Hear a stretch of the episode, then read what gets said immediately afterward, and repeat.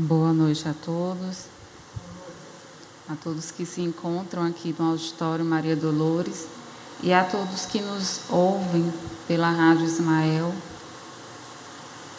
Como a Eline falou, hoje nós vamos falar sobre mais um tema do Evangelho segundo o Espiritismo, o egoísmo. E esse tema, o egoísmo, é, Todos nós já ouvimos falar em algum momento sobre egoísmo. E dentro das nossas concepções, da nossa visão de mundo, egoísmo é, sempre traz a ideia de algo ou é, situações que nós fazemos em que nós pensamos primeiramente em nós mesmos, não é verdade? Só que o Evangelho ele também vem trazendo é, explicações mais amplas a respeito desse tema e que para a gente muitas vezes parece ser algo bem simples, nas passagens evangélicas já vem dizendo que o egoísmo é uma das principais chagas da humanidade, se não for a maior. E que nela, junto com o orgulho, é onde se deriva todos os males da humanidade. Porque, teoricamente, a gente sempre observa o que nos acontece de forma externa, nós sempre observamos que se algo está dando errado, ou se alguma instituição, ou dentro do nosso lar, ou em algum local existe a presença do egoísmo, então nós achamos que isso se deve às pessoas que estão lá ou o ambiente que, que nós estamos inseridos. E que muitas vezes, se nós sairmos desse contexto, tudo vai se resolver. Mas esse tema ele é muito burilador, porque ele vem trazendo para a gente é, esse encontro com nós mesmos, nos falando que o egoísmo é uma das chagas da humanidade. Porém, todos nós trazemos um pouco desse egoísmo, ou às vezes até muito dentro de nós. Mas por que, que nós trazemos o egoísmo? É, em obras póstumas, ele vem falar das causas, dos efeitos e os meios de destruir esse egoísmo. Mas falando das causas, é, se fala o quê? Que o egoísmo e orgulho ele nasce de um sentimento natural. Então não é algo que por algum motivo surge do nada. Ou hoje eu me encontro numa situação em que eu, esse meu egoísmo de certa forma está controlado, mas amanhã ele pode exacerbar de acordo com o contexto em que eu estou vivendo. Então todos nós trazemos, né, é, esse sentimento e ele vai falar o egoísmo e o orgulho nasce de um sentimento natural, o instinto de conservação. Então nós Nascemos simples, ignorantes. Nós viemos até aqui criados da mesma forma pelo Pai maior. Todos nós somos iguais, fomos criados da mesma forma. Porém, estamos passando por um processo de evolução. Evolução não só intelectual, mas mente-moral. E nesse processo de evolução, nós sabemos que no início nós só tínhamos instintos e o meio era muito rude, então nós acabávamos que reagi, reagíamos de certa forma ao meio em que nós estávamos inseridos. Então, através do instinto de conservação, o que, é que acontecia? Nós pensávamos primeiramente em nós mesmos.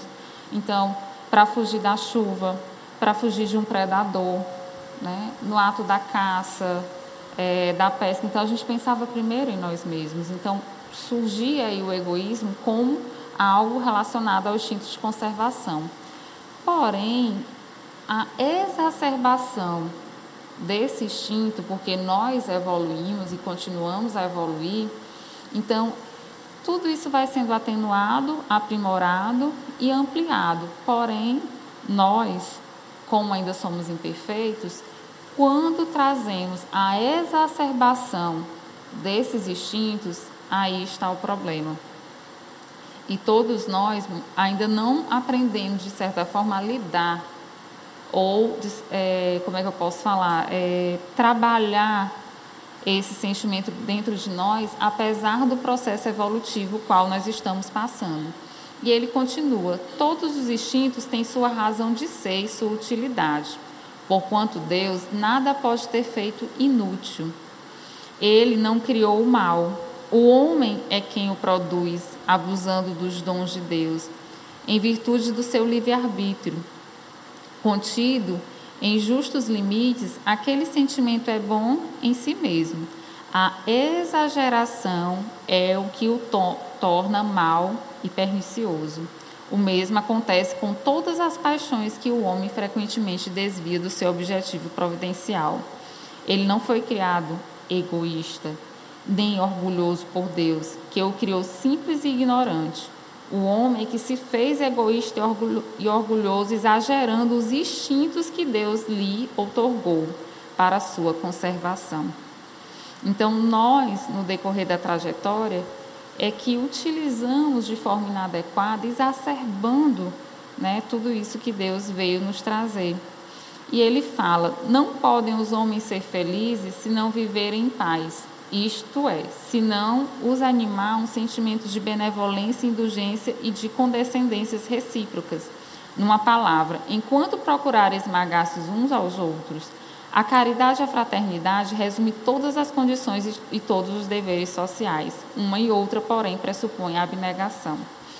Então, o egoísmo, quando ele está presente, nós encontramos a ausência de algumas virtudes que são necessárias para poder prevenir o seu surgimento ou aumentar né, o que nós já trazemos.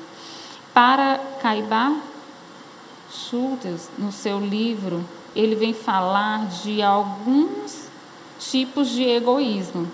E esses tipos de egoísmo ele vai citar, por exemplo, porque o interessante é que, a princípio, tudo é muito simples, tudo é muito sutil, mas o egoísmo ele está intrínseco em várias atitudes e ações do nosso dia a dia. E ele fala muito sobre nós. E ele vai falar, por exemplo, que não é preciso ser versado em psicologia para perceber que a fonte de todos os vícios que caracteriza a imperfeição humana é o egoísmo. E ele fala que o ciúme, a inveja, é, o orgulho, toda sorte dos males que infelicitam a humanidade pelas mágoas que produzem, as brigas, tudo deriva dele. E ele vai falar aqui de alguns tipos de, de egoísmo, por exemplo, o egoísmo individual, o egoísmo familiar, o egoísmo de classe, de raça, o egoísmo de nacionalidade e o sectário. Então, a gente pode observar que é algo que está presente no nosso dia a dia. O egoísmo individual talvez seja aquele que a gente mais conhece, que é aquele que exacerba a nossa percepção de nós mesmos, é, muitas vezes nós achamos que merecemos algo, muitas vezes a gente é, acaba exacerbando a nossa personalidade, achando que algumas situações que nós vivenciamos são injustas, né? que a gente não merece aquele sofrimento, que a gente não merece aquela situação. E tudo isso resulta de uma visão deturpada que nós temos de nós mesmos. Porque, por não nos conhecermos como espíritos imortais, a nossa visão de mundo limita e quando ela limita, nos gera sofrimento. Então, o que, é que eu vou esperar, estando aqui encarnado, se eu pensar que todas as situações adversas que me acontecem são injustas?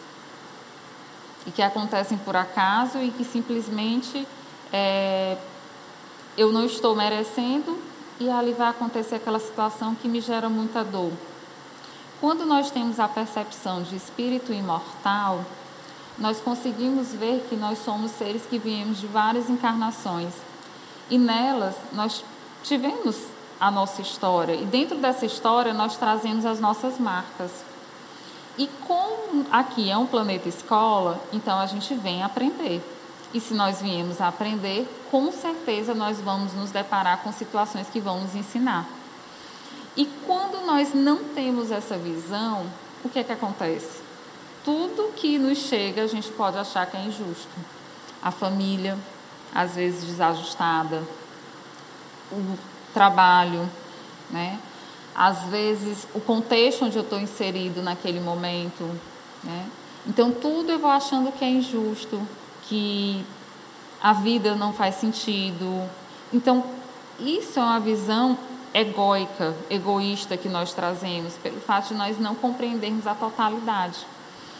E sem perceber, nós vamos galgando por caminhos de desmotivação, de tristeza.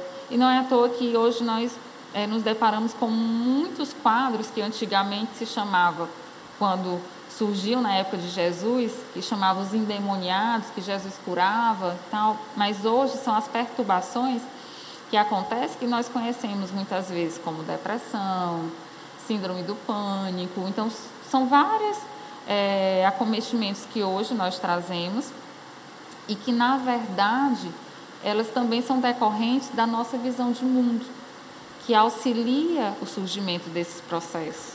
Então, somos espíritos imortais e trazemos a nossa história e trazemos situações expiatórias ou provacionais que viemos passar.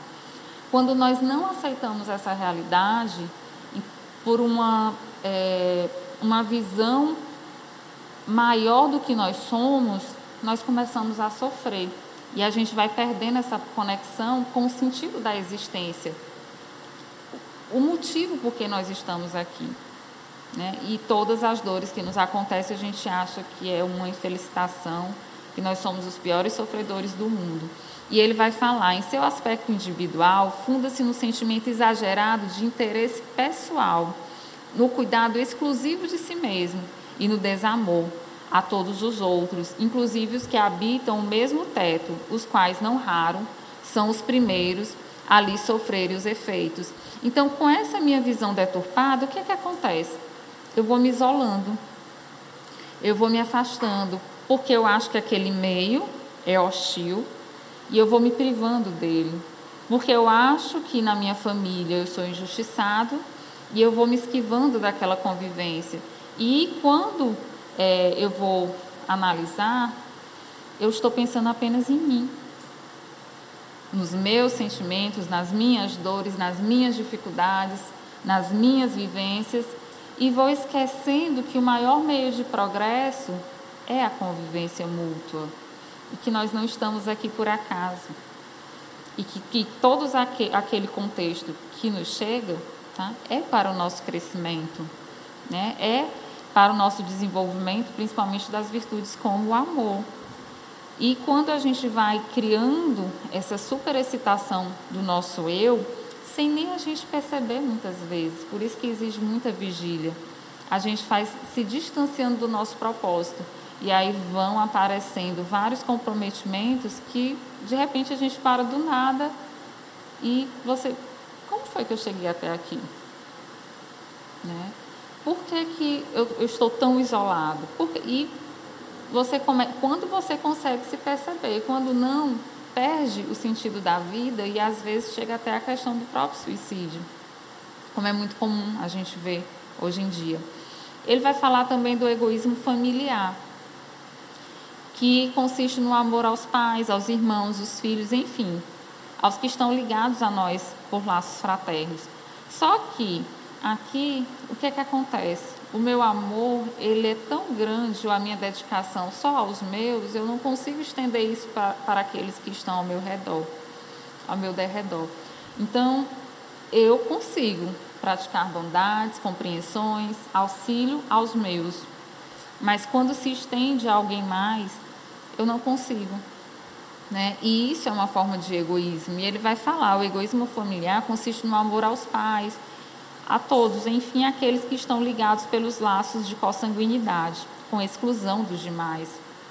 Limitados por esse espírito de família, são muitos ainda os que desconhecem que todos somos irmãos, filhos de um mesmo pai, e se furtam a qualquer expressão de solidariedade fora do círculo restrito da própria parentela. Mas isso é um problema? Faz parte da evolução, porque todos nós somos espíritos que estamos galgando aí uma caminhada e cada um está no seu degrau evolutivo. Então, antigamente, essas reuniões familiares, cuidar mais e olhar mais para os meus, era normal. era o primeiro germe do amor surgindo, porque antes era o individualismo. O homem da caverna, antes de se socializar, ele era individual. Ele pensava nele, na sobrevivência, né? Era exacerbado seus instintos de defesa. Com o passar do, da convivência em grupo, começou a se preocupar mais uns com os outros. E aí foi surgindo essa agregação de seres que mais tarde se torna família, e aí vai trazendo o quê? Uma união e vai trazendo o quê? Um olhar mais fraternal um para os outros. Só que o objetivo é que ela não se estenda apenas a esse pequeno núcleo, mas ela se estenda pela família universal que nós chamamos. Então faz parte esse egoísmo, mas quando ele é exacerbado, quando ele não é trabalhado, então chega aos extremos. É, eu viver e olhar apenas para aqueles que são os que são mais caros no meu coração. E ele fala também do egoísmo de classe. Que egoísmo de classe seria esse? Classe são várias classes em que nós nos agrupamos, às vezes classes sociais, às vezes classes trabalhistas, são os grupamentos aos quais nós nos vinculamos. Então, quantas vezes, por exemplo, é, em algumas manifestações grevistas ou de reivindicações de melhores condições de, de trabalho, é, a gente vê, às vezes, reivindicações restritas apenas a um grupo específico. Né? Então, isso é, um, uma forma de egoísmo no sentido que eu penso no meu bem-estar em detrimento de uma maioria, né? Ou aquilo pode acontecer em benefício para mim, mas pode trazer prejuízo para outros. Mas eu não vejo por esse ângulo, eu vejo pelo ângulo que aquilo pode me trazer benefício. E ali também está intrínseco a questão do orgulho, ele vem citando no livro. O de raça, que é muito comum, que nós conhecemos, né? É, o preconceito racial, né? o egoísmo que nós trazemos muitas vezes é, direcionado às pessoas pela cor da pele, pela situação social, econômica.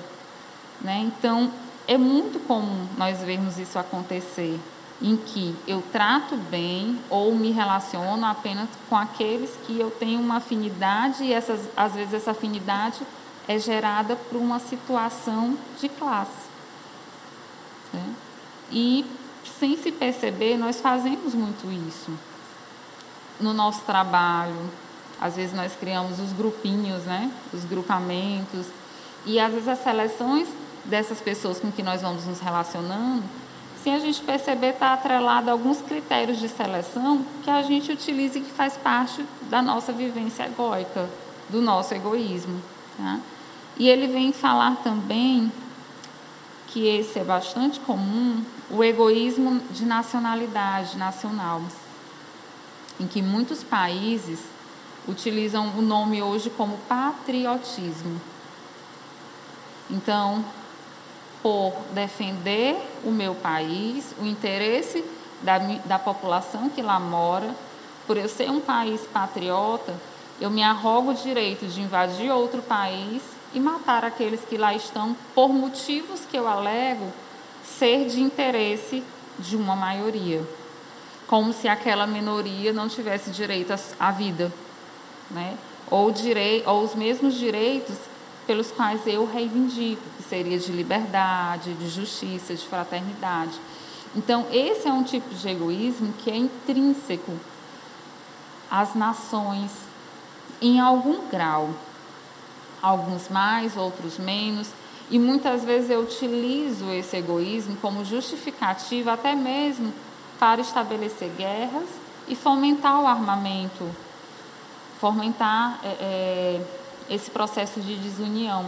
Por isso que no Evangelho, é, sempre quando se fala em guerra, se fala que é a decadência da humanidade, porque nessa situação nós estamos exacerbando né, essas tendências que nós trazemos ao invés de combatê-la.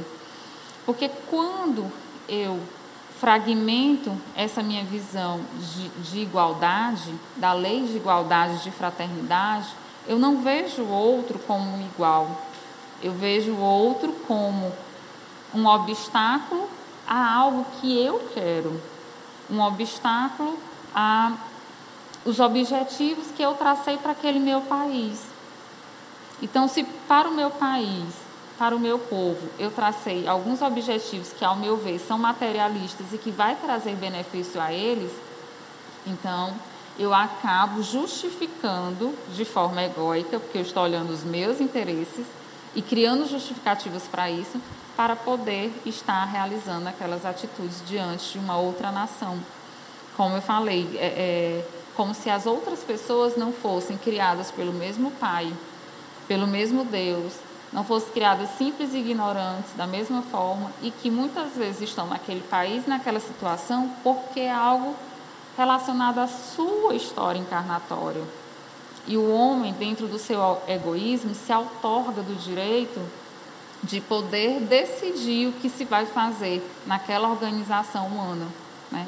Então, foi por isso que no decorrer das, da história é, surgiu a Santa Inquisição, surgiu as guerras, principalmente religiosas, foram surgindo é, várias formas de dissensões por conta dessa chaga que existe ainda hoje na humanidade.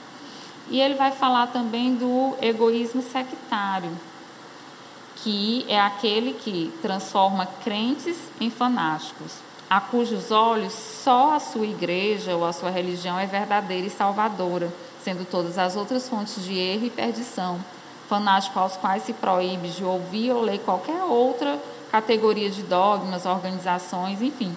Então, é aquela que eu acredito que as minhas experiências e as explicações que eu tenho, que são religiosas, eu acredito que são as verdadeiras e únicas e exclusivas.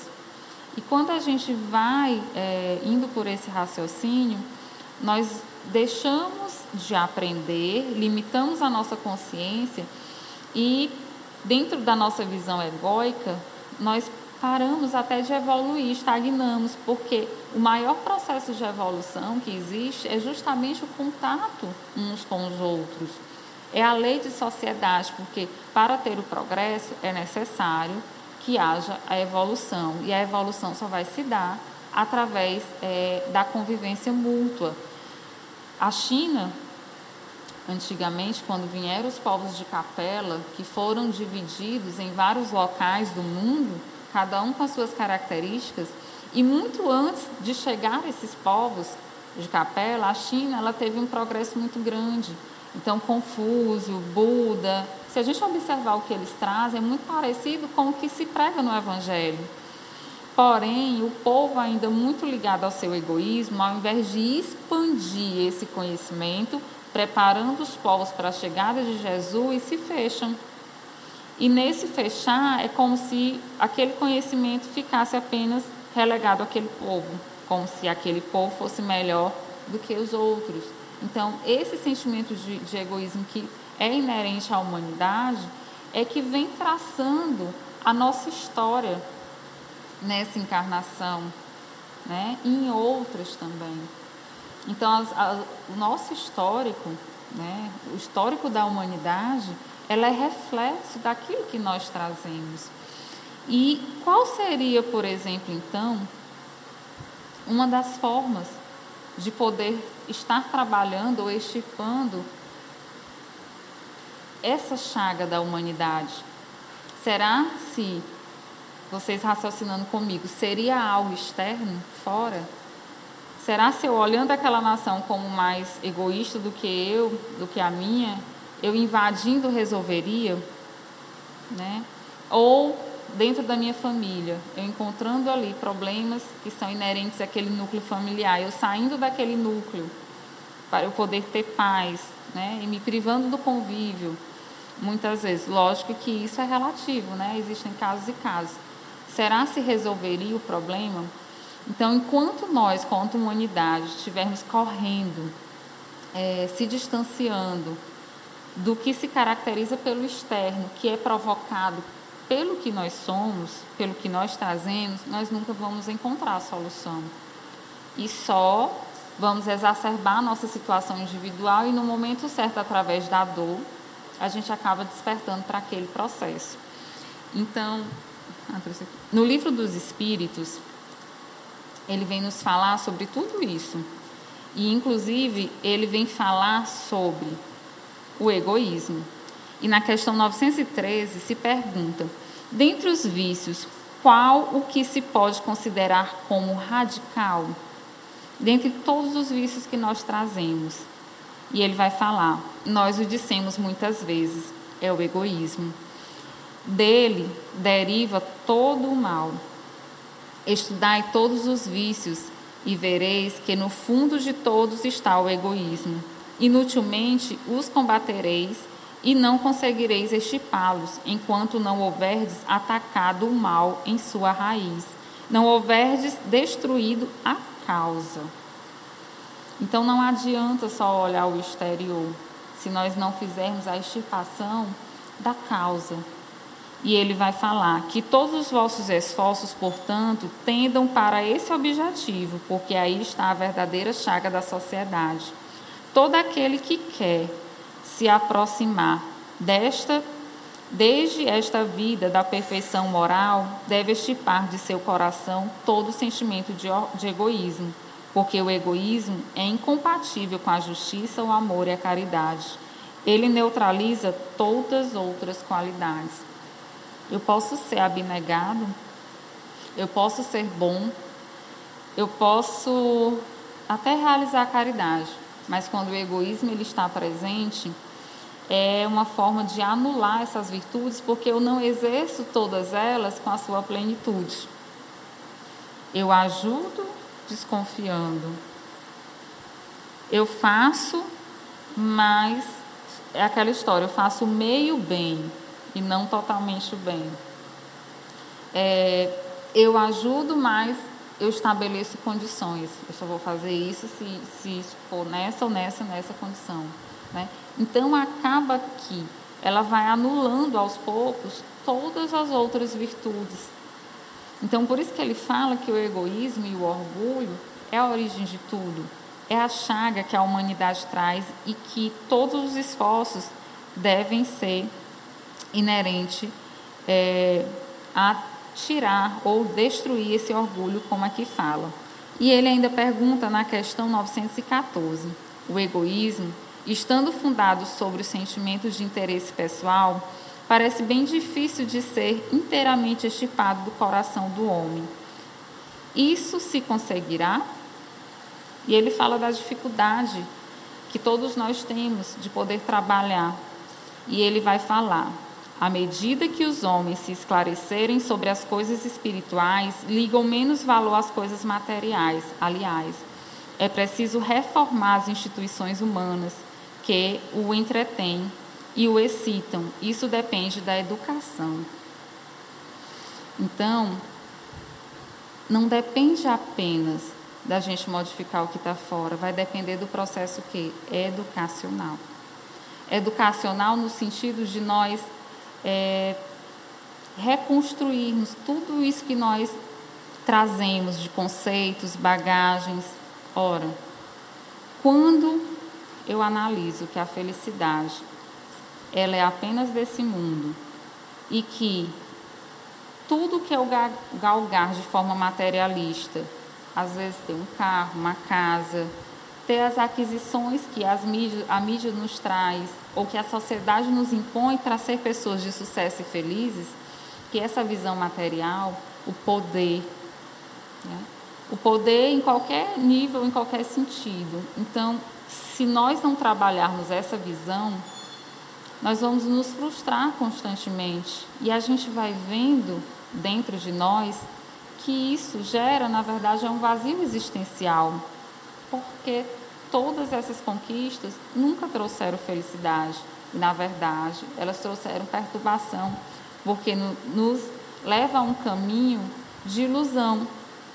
E quando nós conhecemos que nós estamos aqui encarnados para progredir e entendemos todos os processos dolorosos pelo, pelo qual nós passamos, nós começamos a entender o significado da existência.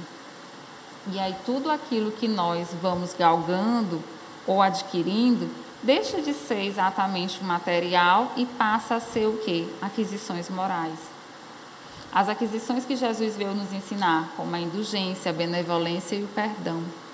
Por isso que, quando se fala no Evangelho que fora da caridade não há salvação, não é simplesmente no sentido alegórico. Não é simplesmente, ah, não, vou só fazer o bem porque o bem vai me salvar. Na verdade, é porque esse ato de bondade, benevolência, indulgência, perdão, é que vai fazendo com que nós vamos combatendo os nossos instintos egóicos, o nosso egoísmo. Então ali eu convivo com o meu irmão, nós estamos em constante desavença, ele não me entende, eu não entendo, eu acho que meu pai só protege ele, enfim, surge ali conflitos.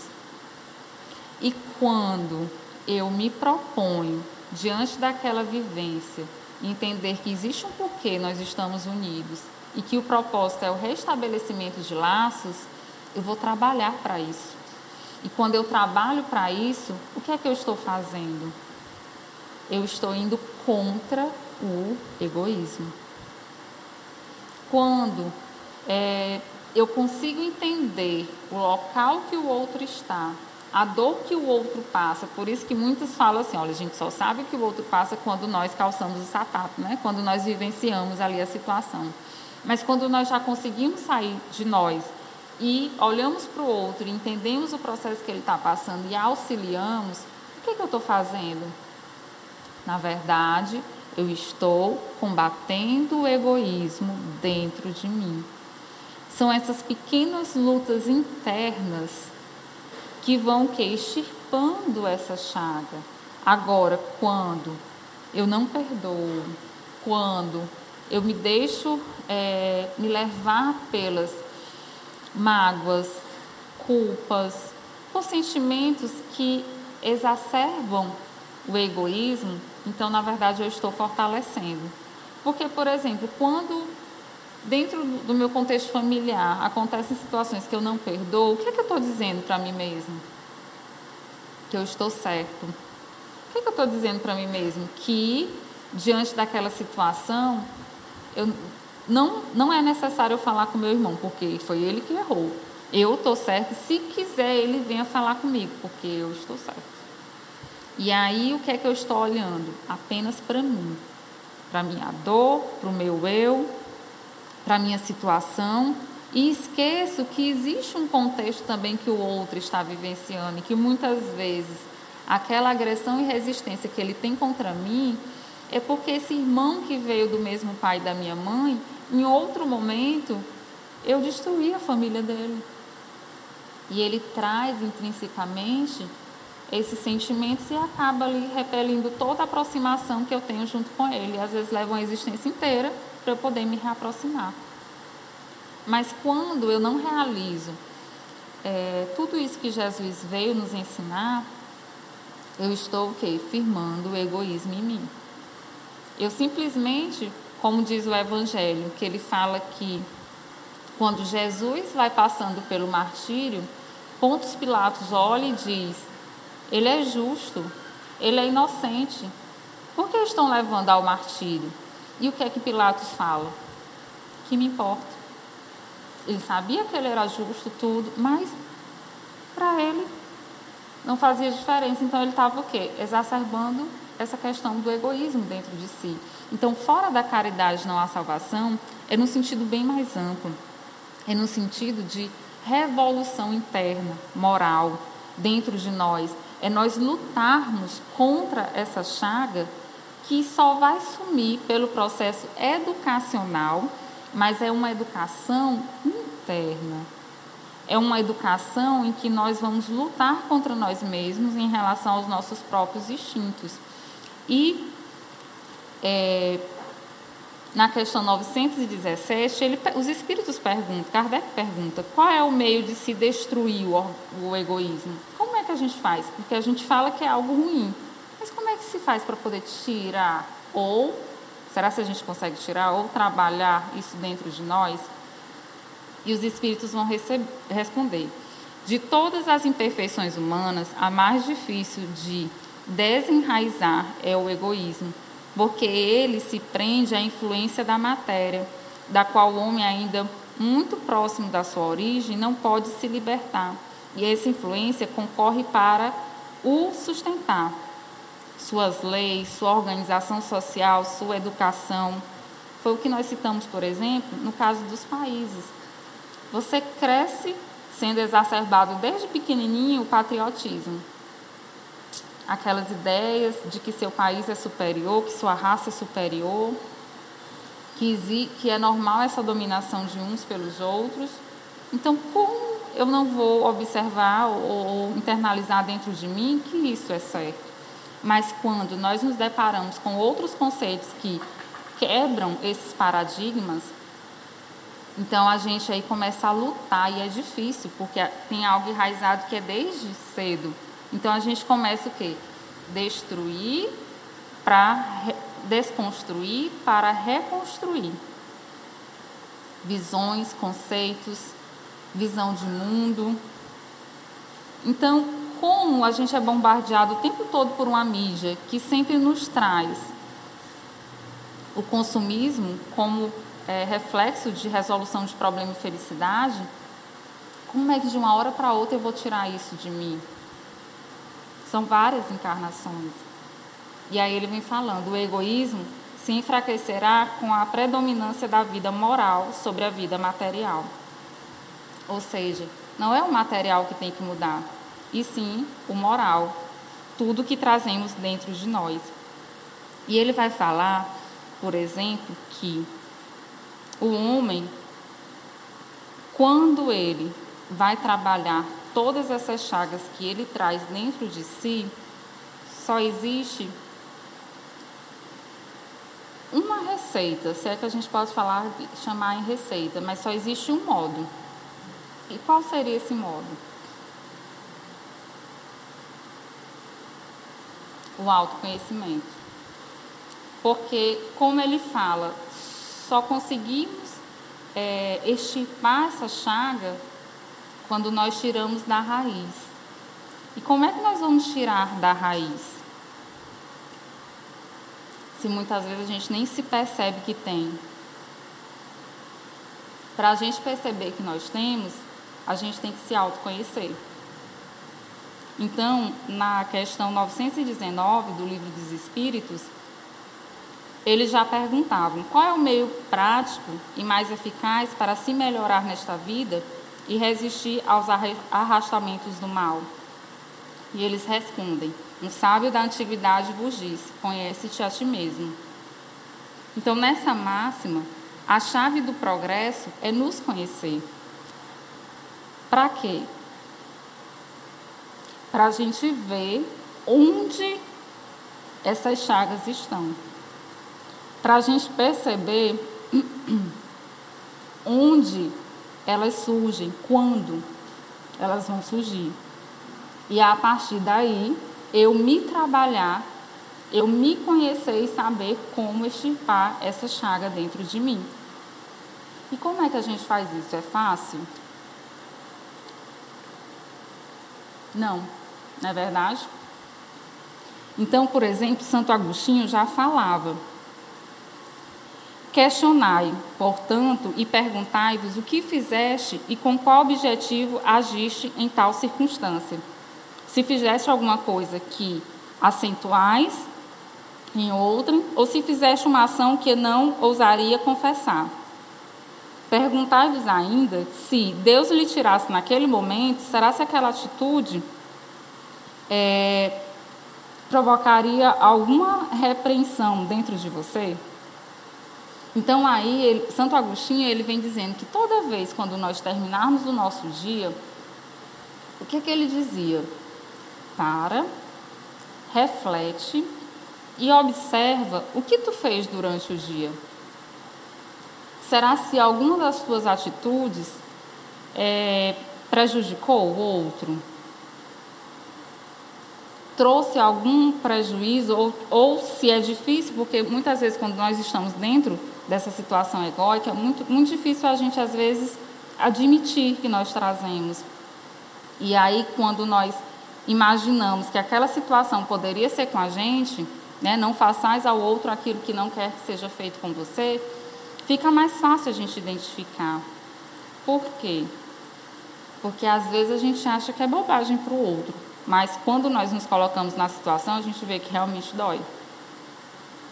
Então ele pedia para o final do dia a gente fazer isso. Deita com a tua consciência e, e vai te perguntando: o que foi feito durante o dia? Será se existe alguma atitude que tu realizou que talvez gerasse, te envergonhasse perante, perante Jesus?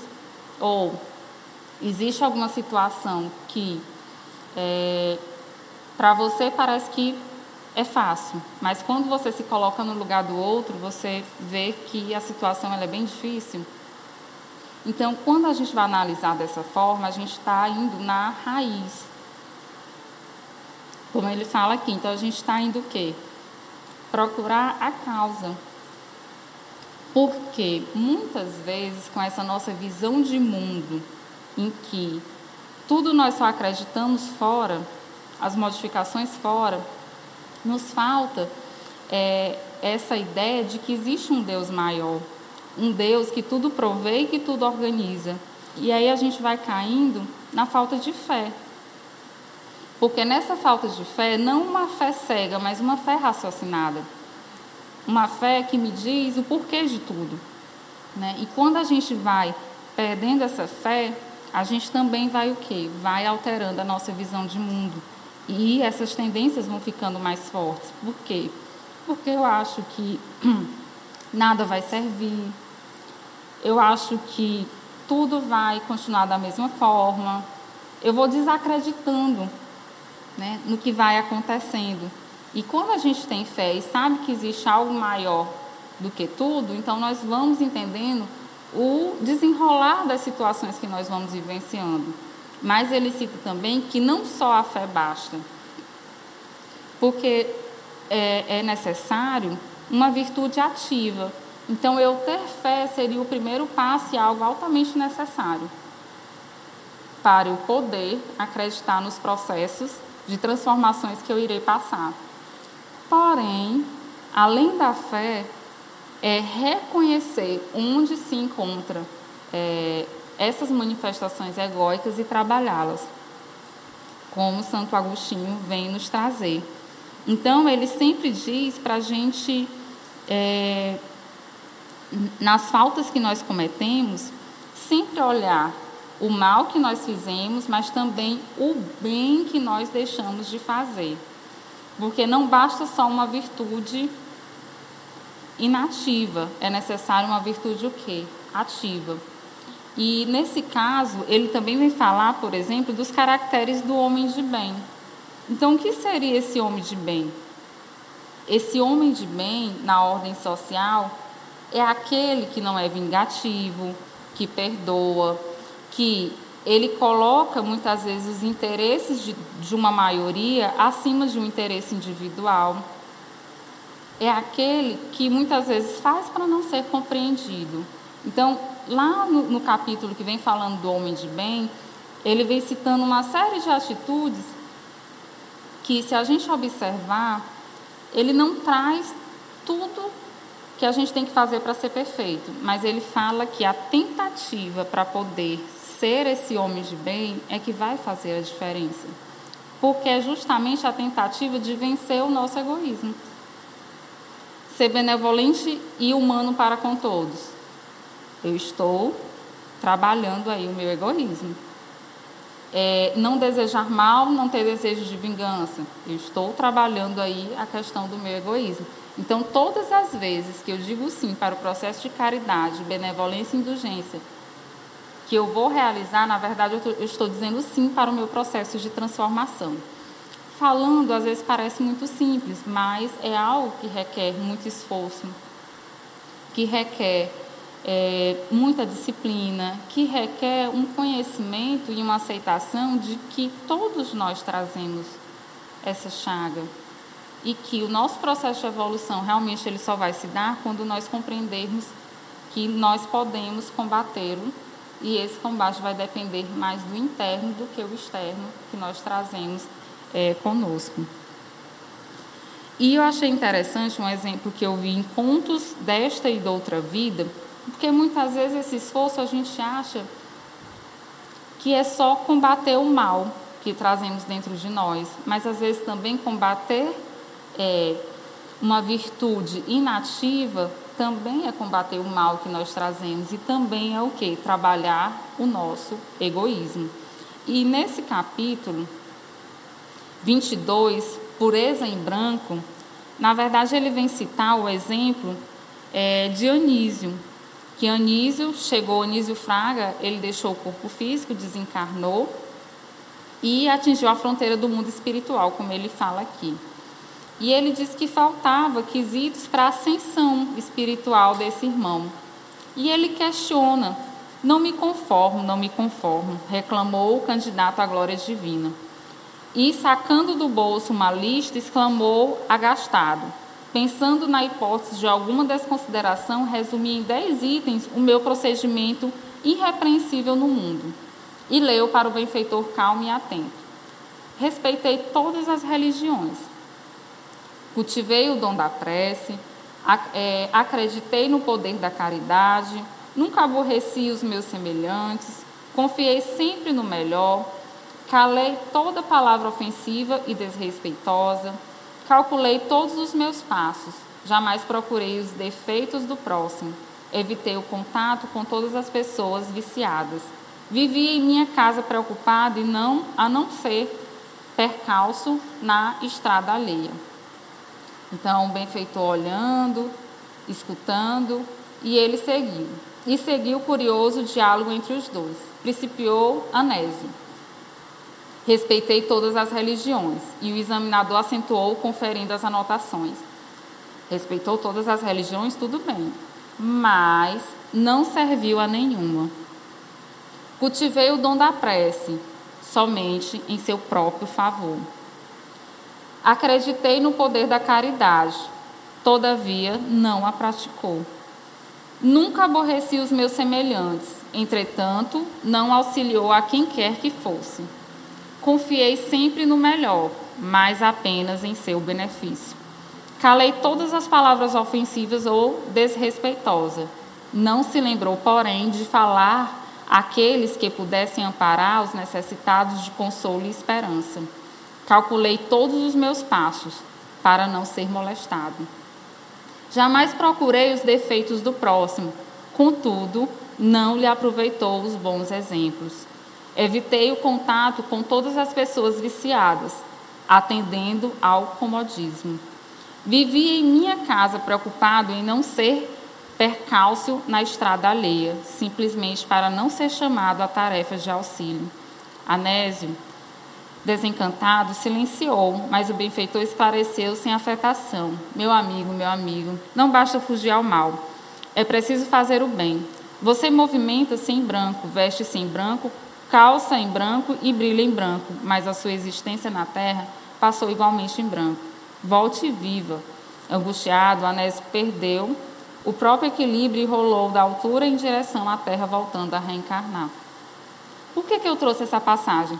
Porque essa questão do egoísmo ela é tão sutil que muitas vezes não basta só a gente entender. Às vezes a gente acha que entende, mas nos pequenos atos do nosso dia a dia, às vezes ele se camufla. E ele vai se camuflando pela nossa percepção de mundo. Então, ele achava que tudo aquilo que ele estava fazendo era correto, porque se a gente é, fosse ler as pregações evangélicas, era tudo aquilo que se pregava. Porém, ficou um pouco mais só na teoria do entendimento e na vivência ele ainda não tinha chegado a esse processo de vivenciar. E ele tinha condutas egóicas. Então, às vezes a gente acha que o egoísmo ele só vai se dar nas, nessas situações extremas. E às vezes nas situações sutis, elas também são muito presentes. E no livro é, Céu e Inferno, também vou só falar de mais um exemplo de uma. É, lá falava dos espíritos endurecidos. E um dos espíritos que vem se comunicar, que é chamado para se comunicar, é, estava desalentado, desencorajado, porque passou toda a sua existência é, sofrendo pequenas frustrações na família, no casamento, com o marido. E quando é, foi perguntado a ela o porquê daquela dor e daquele sofrimento, ela foi falar justamente isso, dessa desilusão que ela teve com a vida. Né? E o benfeitor, as pessoas que lá estavam, é, tiveram a explicação do benfeitor, que disse a ela, que explicou a situação dessa forma. É, Angele era uma dessas criaturas sem iniciativa, cuja vida era tão inútil aos outros quanto a ela mesma não gasta, gostando senão do prazer incapaz de procurar no estudo, no cumprimento dos deveres da família e da sociedade. Essas satisfações do coração, únicas que podem dar o encanto da vida, porque são de todas as idades, não pôde empregar seus, é, seus jovens anos senão na distração frívola. Depois, quando os deveres sérios chegaram, o mundo fizeram vazio ao redor dela, porque fizeram vazio em seu coração. Sem defeitos sérios, mas sem qualidades, ela fez a infelicidade de seu marido, dos seus filhos, né? e também através do seu desleixo. E aí ele vem falando que tudo isso aconteceu através de suas faltas pela negligência e pelo egoísmo. Então, diante da situação da família que ela veio, elas tinham compromissos. Mas aqui ele vai detalhar mais o que, é que aconteceu. A educação que era para ela dar aos filhos, ela relegou aos empregados. Os problemas que ela tinha com o marido, ela fugia dos problemas e procurava distrações. Né? Então, todas as situações que ela veio para poder resolver diante daquele leito familiar, ela deixou de fazer por negligência. E o benfeitor vem falar, não só por negligência, mas pela situação do egoísmo, que são justamente é, esses pequenos detalhes que a gente não consegue muitas vezes observar. Por que, que eu trouxe esses dois exemplos? Porque seria muito fácil falar desses exemplos mais é, diretos, né? que geralmente a pessoa recebe um auxílio e não auxilia de volta, enfim. Mas são exemplos que nos trazem é, as nossas convivências do dia a dia, que são simples, porém muitas vezes a gente não se apercebe.